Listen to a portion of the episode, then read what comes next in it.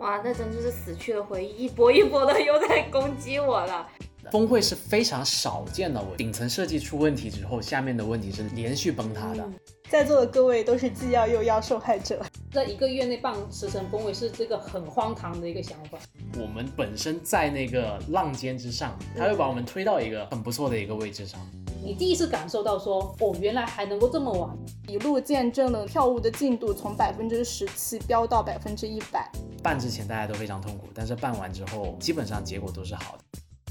Hello，大家好，欢迎收听新一期零一文化局，我是 Suki，我是菜菜，我是杨洋，我是佳明。我们团队在过去的几年里已经举办过许多场微信生态的行业峰会。那作为峰会筹备小组的成员，我们也有许多的经验和观察，所以今天就来和大家聊一聊峰会里的内容体系。我们三月份刚举办完峰会了，算下来这几年，其实我们办峰会的次数应该也有五六次了。峰会是一个我觉得很特别的一个短期项目，基本上经历完之后，大家可能都要半个月的时间恢复一下元气。在今年三月份那次峰会，我一直觉得差不多应该也能够。稍微熟练一点吧，结果为什么每次都好像毫无 SOP 章法一样子摸爬滚打又过完一个峰会？所以我觉得还是需要去彻底的聊一聊，尤其内容板块，因为内容板块很特别。当峰会整个筹备的进度条开始崩塌的时候，内容板块一般是会优先被放弃的。但是呢，你会发现说你当时放弃了什么，你最后就会遭什么难。就是内容板块一旦放弃掉之后，你会发现到最后冲锋。无论是说票务冲锋，还是说现场参会率的冲锋，它都会很大的一个影响到这个板块。所以这里还是得要去聊一下，就对于我们整个的一个峰会的内容体系，我们到现在应该是只举办过两次十层峰会。我想优先从大家都共同经历过二一年一月那一次十层峰会来去聊一下，因为在场三位有两位都是深刻的。经历过这一个灾难的，所以先聊一下你当时在峰会里面，你觉得遇到了最最大的一个问题，导致你当时存在了哪个遗憾到现在？就是我第一次参与这类活动的这种筹备，当时我的一个角色更加像是说，原本的统筹佳佳，他可能因为要对接各个城市的这种负责人和去跟进落地情况、跟进整体的一个项目进度的时候，我这边更多是说专门在深圳场这边做一个补位。那么其实也可以给大家补充一下时辰风味的背景，我们是以运营深度精选、以运营人的这个年终聚会为一个主的一个大主题叙事，去各个城市找到一些相应的在当地有自己的一些圈子资源、有这个意愿去举办活动的这些运营人，然后呢和他们去沟通，我们来去协助他们完成当地的活动的落地，最后确保说一个月期间内在十个城市完成大型活动的举办。这个时政峰会里面呢，当时深圳场就是作为一个核心的主场嘛，因为就是我们自己的公司其实也在深圳，我其实是作为说深圳场这边的一个补位角色来去协助去推进更多的一个事情，其实就是大家一起去看能干点啥，能帮点啥，哪些地方缺人，感觉谁比较合适，然后就把人就扔在那里了。这个就是整个当时来说非常混乱的一个背景，所有人都是一群新兵蛋子，没有人知道具体每个板块各个板块到底要干啥。但是呢，事情又放到头上了，所以就只能先看怎么搞。就我们感知到的那种混乱感，其基本上都是来源于没有谁是有完整的线下展会加演讲峰会。的这种策展经验，没有这样的一个人，决策权就是非常四散的。其实包括我们也是，也是在各个决策环节里面徘徊着，然后就导致说，对于里面执行的个体来说就会非常痛苦。因为你让我现在倒回去看的话呢，其实我会觉得当时那场峰会其实倒也没有那么复杂，核心的问题其实发生在了决策权的一个混乱这件事情上。哇，那真就是死去的回忆，一波一波的又在攻击我了。其实这两天也有在仔细的想一下，到底。是什么问题导致我当时每一天都接近崩溃的状态？我当时的话是负责深圳场线下策展的一个部分，也就是说，大家所有在线上的努力和一些内容的呈现，包括嘉宾来到线下的一些参会体验，都算到我这边的板块去负责的。那我需要考虑的东西就会比较多，因为决定了大家前期的成果能不能更好的发挥出来。但是其实最大的问题和遗憾就是，我更多的是像在做一个信息处理中转站，然后去做一些执行的事项，并没有真的去起到作为策展这个板块的一个负责人和统筹人的角色。当时进入我们公司大概一周这样，就被弄去进行这个策展板块的统筹线。当时我其实是很懵的，我也会会有人帮我，结果我看了一下，那个线就我一个人。当时我还算是一个运营界非常新的新人，猛的一下你把我砸到了这个板块。菜鸟最惨的遭遇就是他这种情况，就是刚进公司一个星期，立刻你就告诉他说你的岗位调整了，接下来不是干这个活，你要去干的是一个线下峰会的一个策展板块。且没有人教你，因为大家也都没有做过，对，就一座大山就砸到了头顶。对，也是因为新的问题，导致了我其实并没有决策权，就是没有拍板的那个权利。无论是视觉设计，还是说活动的动线，因为我头顶上的领导层的话，应该是有很多层的。所以你这边的问题可能又是有两个，第一个是真的是入职菜鸟，立刻就去扛了这么重的一个板块，因为。深圳算是我们石城峰会的主场，跟之前其他的峰会不太一样的一点是，我们当时深圳主场还有一个逛展区，等于是那个逛展区的设计就会很考虑整个动线，让整个用户能够感受到说，哦，它有很多有很有意思的游戏，包括说逛展区里面有很多参展商，我们是要引导用户去参展商那里说。能够去知行，看一下能不能购买合适自己的服务。这么重的板块，竟然放在一个刚入职一周的一个新人来去做。另外一个就是说，当时的分工，我觉得分工问题应该是历次峰会很核心，但是一直都在想要去解决的问题，是导致你上面自然有三到四个决策人，你就只能去人为去做一些信息收集还有执行的一个板块。当时他们可能是觉得你忙不过来了，所以就想把另外两个板块划归给另外两个人。但是这就导致说线下的物料是很混乱的，就信息没有对齐的情况下，问题就直接爆发掉了。我又想到了一个问题，就是既要又要的状态，信息需求变化的太快了，导致我过载了。在座的各位都是既要又要受害者。这也是我当时觉得挺遗憾的一个问题，就是没有决策权的时候，就没有办法跟他们 battle 或保持住我自己想要的风格以及调性，以及坚持住我觉得对的事情很难。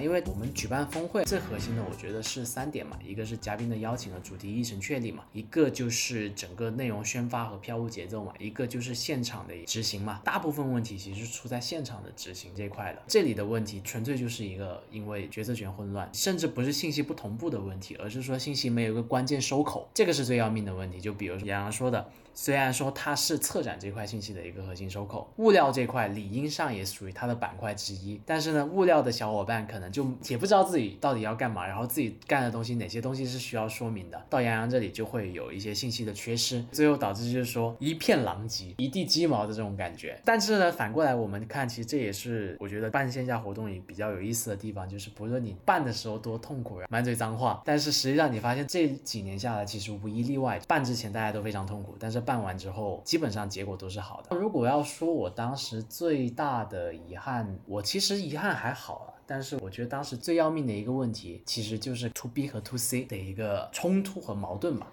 因为这个问题是其他峰会没有遇到过的。是的。这个很特别，这个是只有在石城峰会的深圳场才有遇到过问题。一般来说，我们去办一些线下的峰会，重要的只是说嘉宾内场的一个演讲。你即使真的能够招商，有几个参展商在外面摆摊子，他可能只是服务于你整个的一个峰会内场，大概率也是在酒店的那个走廊里面摆个摊位而已。石城峰会的深圳场两次都是在我们自己公司的园区里面借他的场地，有很多参展商摆个摊位。那这个时候。就有有个问题，就是他到底是 C 端运营人通过玩游戏领取一些奖品的一个玩法呢，还是说你还是得要侧重去把整个动线流转到参展商，确保说参展商能够完成他 B 端业务的一个获客？我印象中当时其实没有达成一个共识的。最后拍板决策的话，就是往 B 端走的，因为很简单，就是往 B 端那里走的话，你不需要太多创意。嗯。因为你没有太多创意空间，而这样子的话，你就可以很有效的省下成本。每一次的决策，你的 ROI 都会非常高。对，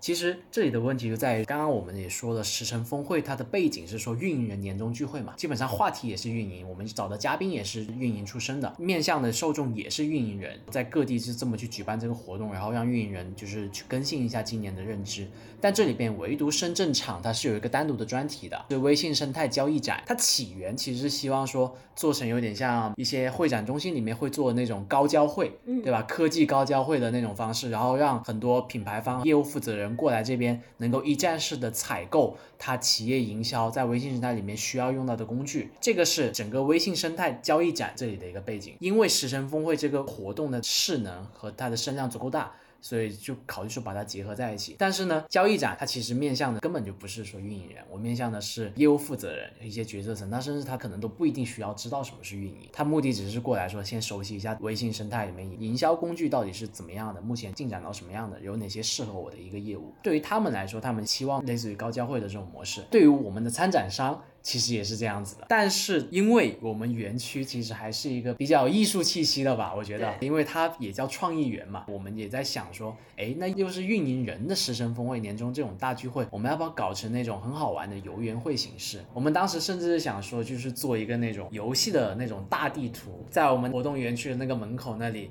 就把那个大地图从那个房顶这样往下挂，然后围绕这个大地图去做各个摊位的这种打卡玩法。那这里面你就发现，一方面是没钱，第二方面是你到底是想要做一个交易展，还是想要做一个游园会？这个我印象中是到最后峰会的时候相当的割裂。这里要回来再说一遍，就是在一个月内办驰骋峰会是这个很荒唐的一个想法。然后我们居然连续两年都搞这种想法。参加第二次驰骋峰会的时候，我其实真的很生气，因为我觉得就没必要这样子折腾人。其实你会发现说，我们这种深圳主场跟另外有场峰会的定位的割裂，嗯，其实在开始的时候我们其实是没有想清楚的。对，我们只是想说，那我们搞个十层峰会吧。因为我这里很特别的一点是，整个项目组有其他人都可能会兼具去负责到其他九个城市的一个，要么就嘉宾对接。要么就是物料的印刷之类的板块，但是刚好是佳明跟杨洋是专门是着重在那个深圳的一个主场，嗯，你会发现到深圳主场最后的时候，它的问题就开始爆发了，就是你上端的一个定位没有解决掉，你会发现你当你落地到下面的一个无论是动线的设计，你希望让用户在逛展的过程中得到什么，嗯是想要让他们消费呢，还是让他们有更好的一个运营的聚会？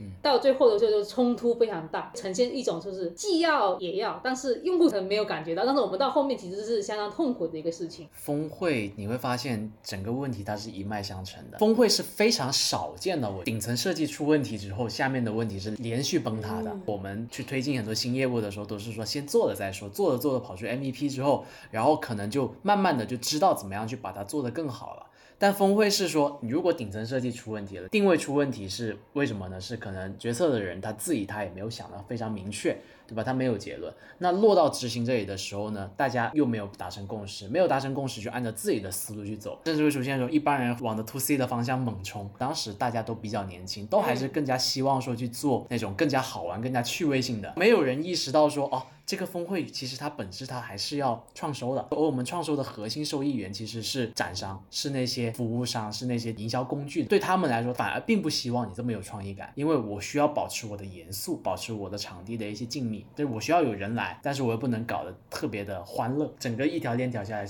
一蹦蹦蹦蹦蹦。这个多米诺骨牌当时塌的也非常的迅速，就是在一周之内，就像那个钟摆一样，左右来回疯狂的摆。但是呢，留给到线下去做一个反应的时时间，也会因为这个的摆动会变得急剧缩短。我那时候策展整条线正式进入推动是峰会倒数第七天开始，我都是在想我做了什么孽，肯定是当时因为发现佳明最开始是被分去做那个票务线的一个负责人。我当时还幸灾乐祸，那肯定是我的报应。我后来在想，这是洋洋第一次知道报应可以来的这么快吗？那报应就在第二天。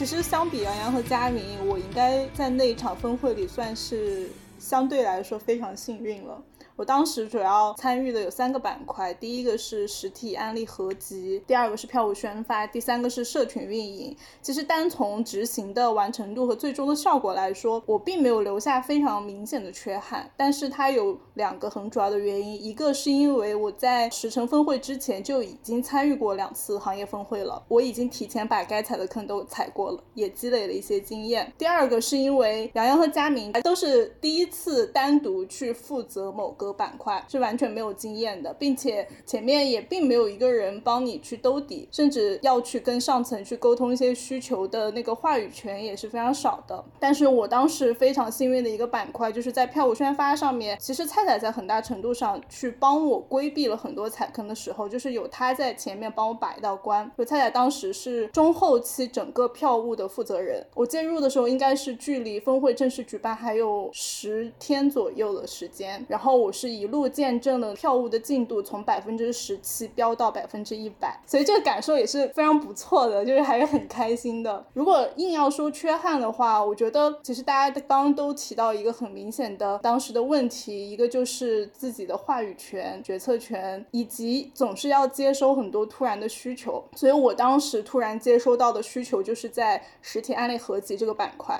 这里也跟我们的听众先大概介绍一下背景，就是每年呢，我们都会把团队积累下来的一些方法论、标杆案例，以及 KOC 在各个行业的头部品牌去产出的优质的案例拆解。去整合起来，并且打印出来，作为伴手礼，在峰会或者一些大型活动的时候去赠送给我们的用户。一般这个频率大概是根据峰会举办的时间，可能是一年一到两本这样子。当时我们也是很早就决定要在十城峰会的时候出一本这样的实体案例合集，但是大概峰会前两周的时候，又突然接收到了新的需求，就要再出一本，主题内容完全不一样。最后是在五天的时间里面去完成了第二本。从大纲到内容筛选到排版校对打样印刷一系列流程，而且当时印刷的册数是一千册，就但凡出点什么岔子，我就觉得我小命要不保了。跟那个印刷厂的老板去拍板说印刷一千册的时候，我真的超级害怕，我好忐忑。这个算是我当时留下的一个比较明显的缺憾。所以说那本实体案例合集，它的整个的质量，在我心里也只能达到。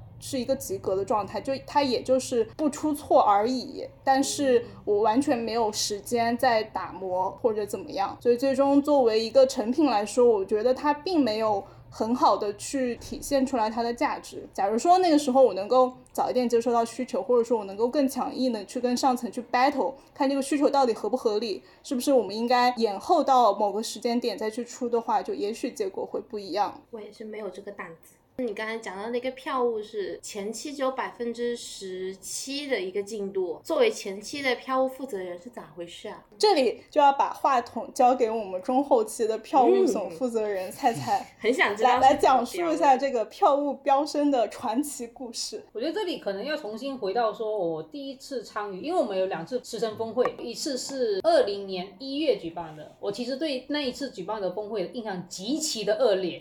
结果我本来是属于很不喜欢参加线下活动的，第一次办十人峰会应该比你们后来参与的第二次还更恶劣。但是回看当时的文档的话，你会发现大家透露的情绪都是极度的悲观，然后很低落。当时也是一个人手不足，所以就是从各个部门抽调人，形成一个短期的一个项目组。我再次 dis 这个一个月办十人峰会这个决定，这种就完全是没必要。如果你把整个时间周期往前拉的话。大家都会很舒服，能够有一个更多的时间来取得共识。当你把时间压到一个月的话，这个时候大家只能去干活。你知道如何去干活的话还好一点，你不知道如何去干活，那么你就很痛苦。那个时候你会不断的做错很多事情，你可能做了十件事，发现九个都是错的，只有一件才是对的。那你每天都要重复这个过程，到最后终于把这个峰会办完之后，可能你的命也掉了半条。就这个过程就不是一个很愉悦的状态，所以我是经历过这样一个状态。第二年再去办这个时辰峰会的时候，我其实是很明确提出我不参与这个活动。我觉得又来第二次这种一个月办时辰峰会，是我很讨厌的，就有必要这样折腾人家吗？所以我前期其实不参与的，因为我当时对线下活动我完全不能感知到任何的一个有趣的。但是后面为什么会参与，是因为其实刚刚听大家也知道，就是前期已经出现很多问题了，整个又是延续上一次峰会的一个状态，大部分人都没有参与过。线下活动的经验，这样一批人又得要在一个月内去完成十生峰会，我就觉得这很像噩梦，就不断每一年都来重新一次的噩梦吗？刚好他们两个负责的板块可能偏向深圳主场多一点，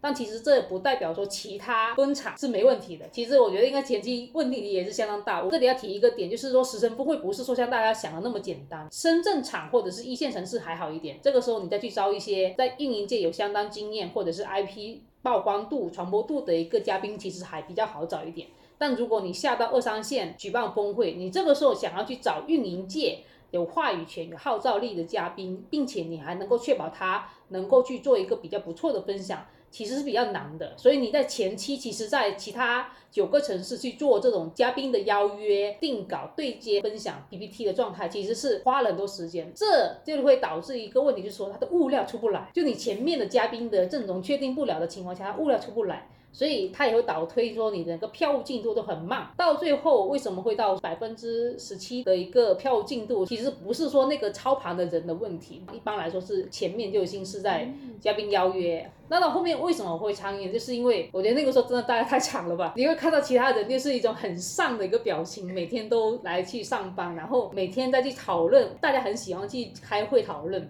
然后开完会之后，你会发现说好像不能够解决问题。到后面的时候，就叶玲也是让我负责这个票板块。我觉得这里很幸运的一点是，二零年我们刚好有幸跟另外两个媒体合作过峰会，所以当时其实也是从那里我学到了很多，包括他们通过那种文章来去进行一个票务宣发。其实你看那里就知道说，真正办峰会是怎样一个逻辑。就是他们这种逻辑，应该是他先确定整个崩会的主题之后，他要确定说，那你这一整天的一个崩会的内容体系是什么？因此他才倒退说，他可能要去邀请哪些板块的嘉宾，邀请完那些嘉宾阵容，定完稿之后，他才开始主编说，OK，哪个嘉宾讲这个板块如何创得起来，他能够用一篇文章去跟用户讲清楚说，你为什么要听这个峰会？因为这个峰会有哪这哪个板块？我会通过哪几个嘉宾的一个串联，能够让你一整天都完成一个比较好的内容交付。看完其他人做的峰会之后，你就知道，我的天，我们当时做那个十城峰会，真的是只是办了一个活动而已。那个时候真的是幸好大家对整个线下活动的热情还是比较高。但是我已经见过好的东西了，所以在我再去负责这一次十城峰会的票务的时候，很明确，那就先把物料一定要先出来。我印象中是先让嘉宾帮我去盯整个的物料设计，一定要先把整个的一个嘉宾海报立刻更新到详情页上面去，然后我这边他去拉起整个的一个宣发。这里很幸运是，我们整个私域 IP 矩阵是相当庞大的，至少有十万以上了。一方面是我们有私域流量，这个时候你再加上物料的话，只是一个很高频的宣发的情况下，其实已经完成了整个私域崩溃的一个票务宣发。我们接下来会聊到更加残酷的 B 端崩溃，你就会发现说。西端峰会其实还比较简单，因为它大概率是在周末举办。嗯，那这个时候你只要说，你把整个的一个主题、嘉宾阵容能够宣发出去，用户看到说，哦，我感兴趣，周末我有时间。所以他就会付费购买参加整个西端峰会，所以这也是为什么说这一次其实我这边负责的票务板块没有那么大的遗憾，因为我的遗憾一般来说是第一次。其实我在参加这一次之前，我就已经听闻去年的一些种种事迹，然后我就心里是很忐忑的，我就觉得这是一场精神和肉体的双重磨难啊。但实际在参与的时候，我反而觉得没有那么的惨烈。惨的主要是这这两位，对，惨的主要是你们俩。如果你沿着前面来说的话，我觉得这里可以再继续往下个话题，就是说峰会本身就是一个很大型的内容产品。无论说你前面在整个的一个组织筹备的过程中，还是说你峰会当天的一个落地的效果，其实你都是在无论是给参与其中的人，还是给用户去传达内容的。如果你反过头来看的话，我觉得我们其实在师生峰会这里可能做的并不是很好，嗯，而且可能也会让大家感受到说，只是纯粹在去做一个搬运工，或者是一个。打工者的一个角色。那么，如果说以现在的视角，大家再回头看，当时是其实出现了问题。就你在参与的过程中，你能感受到说这个崩溃的一个主题吗？它的内容体系，以及说他希望给用户带来的怎样的一个内容交付吗？当时时辰的话，我觉得在主题上还确实是比较模糊的。一切都取决于老板的有哪些人脉，我们能够请到哪些人，完全没有那种主题的概念。是当时就真的就是能请到谁，然后就把谁叫过来，很直接嘛。我们当时深圳场的主题是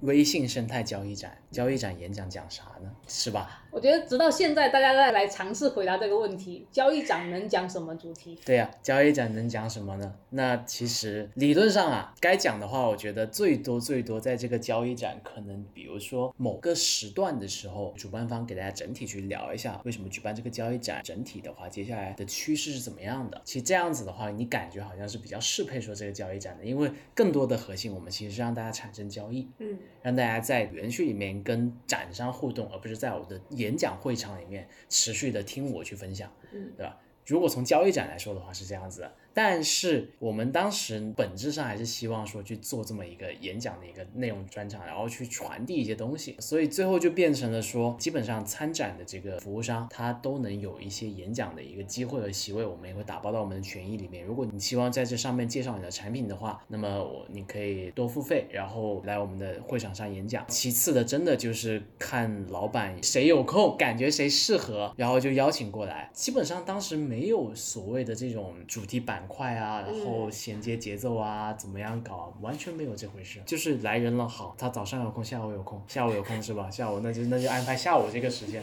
那所以当时从那个线下逛展的人群里面，到底是 B 端还是 C 端占大头啊？B 端吧，而且也跟佳明刚才提到的是非常契合的，大家是更倾向于去走一个交易展的路线。参会的人，他们很多都是在线下展位上面逗留、交流以及咨询，所以如果说这个角度来看的话，还是有一些成功的地方的。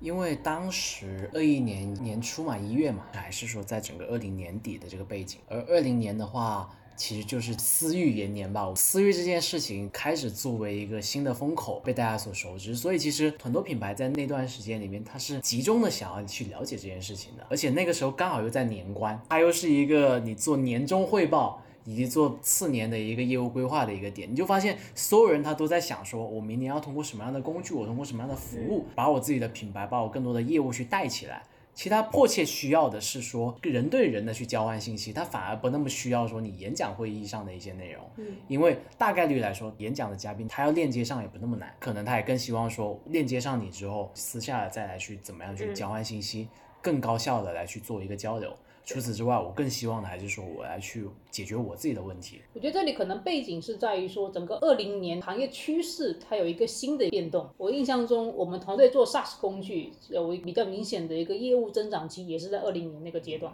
那其实你会发现说，在二零年的时候，已经是私域流量它开始涌现，关注度开始不断往上飙，并且 SaaS 工具板块它能够进行一个很不错的裂变活动。在那个环节上，它也不断的去有很多应用，所以你会发现在两个维度上面来说的话，参展商他也很认可你这个主题，他觉得我肯定要参加你这个峰会。的确，我们虽然说在前期筹备踩了那么多坑，但是实际上在落地的过程中，你会发现就是说参展商他也满意，因为他的确有获取到很多有意向的用户来过来跟他咨询跟了解。在用户的维度，在这个阶段需要有一场峰会，能够有一个线下的一个交流，来跟其他人进行一些信息的互动，因为这个。行业趋势的变动一定会带来很多的不确定性，肯定会想要寻找确定性。对，而且其实刚刚我还想到了一个比较有意思的事情，那一年除了是思域元年之外，就这么说吧，我们的一个核心给我们掏钱的一些服务商，基本上来说都是 SaaS 和工具服务商。现在倒回去看的话，其实整个二零年到二一年上半年。就是 SaaS 创投和融资浪潮的一个顶峰了。你会发现，他们满意也是因为他们有钱。其实他们投你这个活动也是投，他们投另外一个活动也是投。我记得当时冠名我们的那个服务商就不提具体名字了，嗯他刚可能融了几亿美金，他的市场预算就是按千万级的。冠名一个我们的活动，可能在他预算里面百分之一不知道有没有，十分之一、百分之一之类，也不会特别在乎说他这个投入的投产比，因为他的目的就是不停的去占领更多的一个用户，去铺市场，对吧？你就发现叠加起来之后，其实那一次。我觉得算是我们执行起来很痛苦，但是因为我们本身在那个浪尖之上，它会把我们推到一个很不错的一个位置上。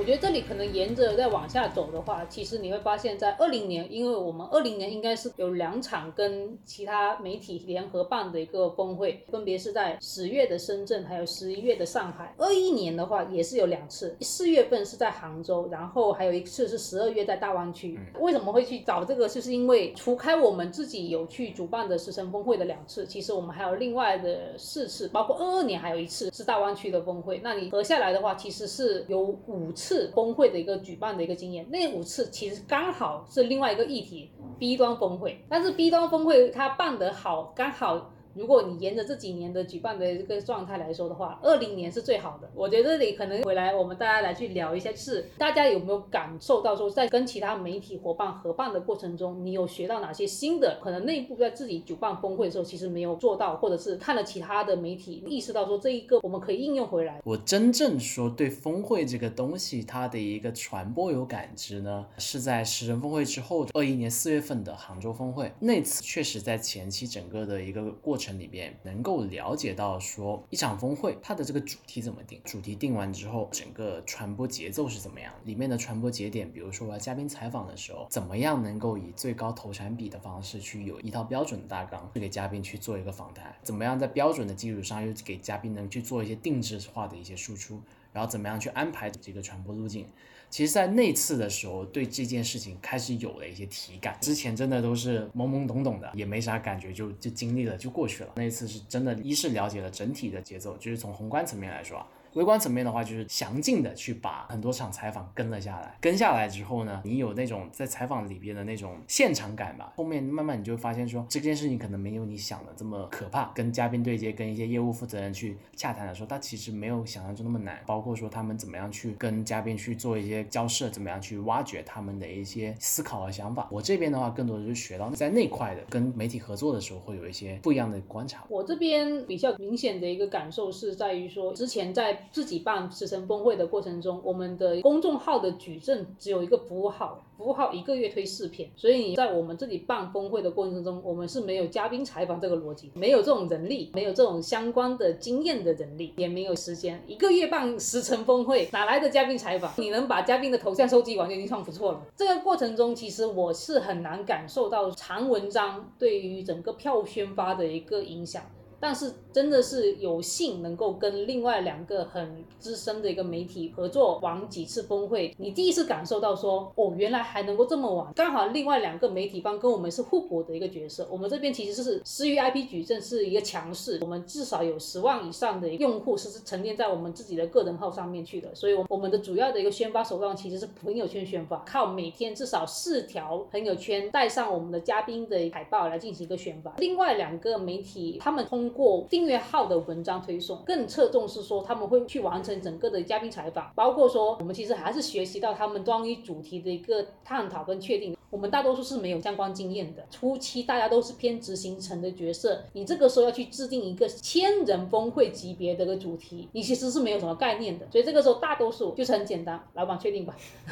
就是老板定吧，定完之后我们就冲。就这样一个逻辑，但是你再去跟其他的媒体方来去讨论这个崩溃的筹办过程中，你就能够意识到说，他们其实会应用他们在日常的媒体获得的信息来去判断说，现在有哪些行业的趋势，然后哪些热点话题是用户更关注的，那我可能就以这个来去定一个话题主题之后。我再来去盘说接下来整个的内容体系的架构，然后我再来倒推我们要去邀请哪些嘉宾，嘉宾邀请过来具体要讲哪些内容，是我第一次意识到是可以这样先确定的。我们自己自办峰会的时候是先把嘉宾老师邀请过来。然后问一下他想讲什么内容。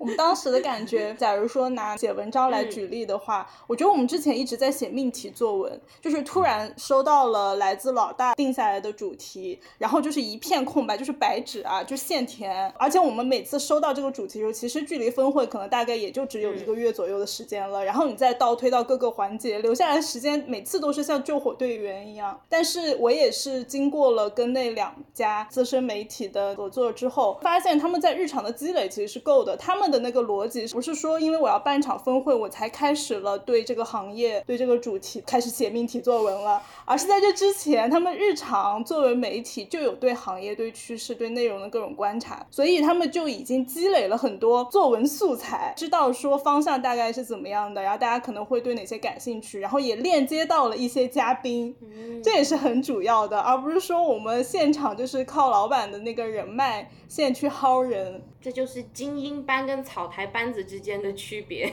当时其实也有看徐老师是怎么样去具体的跟每一个嘉宾去定那个内容的嘛，然后修改那个内容大纲，怎么样把那个主题做得更贴合整个峰会的主题。这个也是我们之前没有，我们都是说老师您看您能讲啥吧，老师讲点您擅长的就行。之后，我们负责内容板块小伙伴就会有了一点点说，呃，我们观察到的是这个，然后建议您的内容可以往这上面靠，然后可能会更符合我们听众的一个需求之类的。你会发现，我们今天得出来的结论，我们刚刚讨论的就是要用内容持续的去做内容文章对外，然后要把峰会的主题定位梳理好。你发现现在倒回去看，其实这个难道不是常识吗？你这叫知识的诅咒。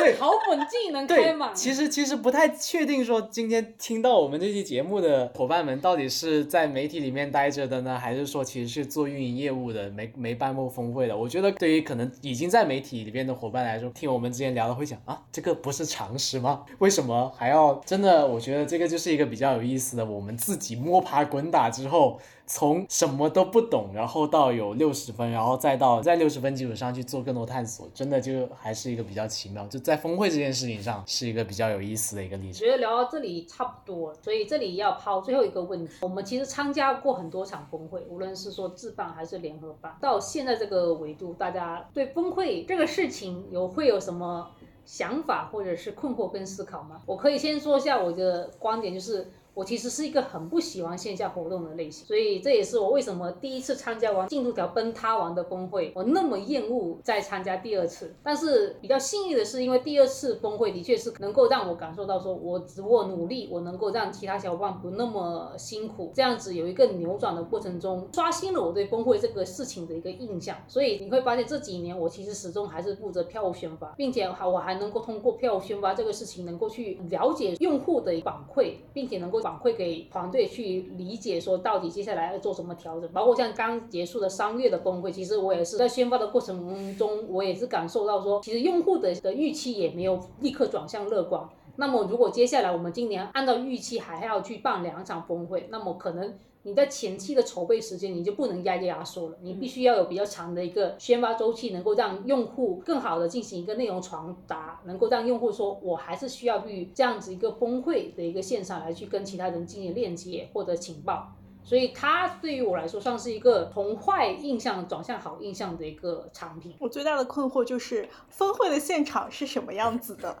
因为我虽然几乎参与了大大小小的那几场峰会，我都没有缺席过。但是我负责的板块，要不然就是像实体案例合集，它就是一个人的战争，它在前期跟其他板块是没有交集的，一直到它印刷出来成为线下物料之后，才会有一个交集，或者是像线上的板块。要不是社群，要不是跟嘉宾的京剧的对接，所以我自己从第一次参加十城峰会，我就很想要去线下体验一次，哪怕是打打杂 也好，因为我觉得那会帮我建立一个更直观的对于峰会的认知。我大概跟你差不多，与其说是困惑，不如说是我的期待吧。因为之前策划结束之后，我的工作就一直迁移到了线上的一个参与筹备嘛。后面的话，其实是更期待，很想知道现在线下的策展他们是怎么样的一个进行的状态。其实峰会现场，我觉得整体来说还是相对比较有序的。基本上不管每一次前期筹备多么的鸡飞狗跳，基本到了峰会前一天，其实最多最多就是。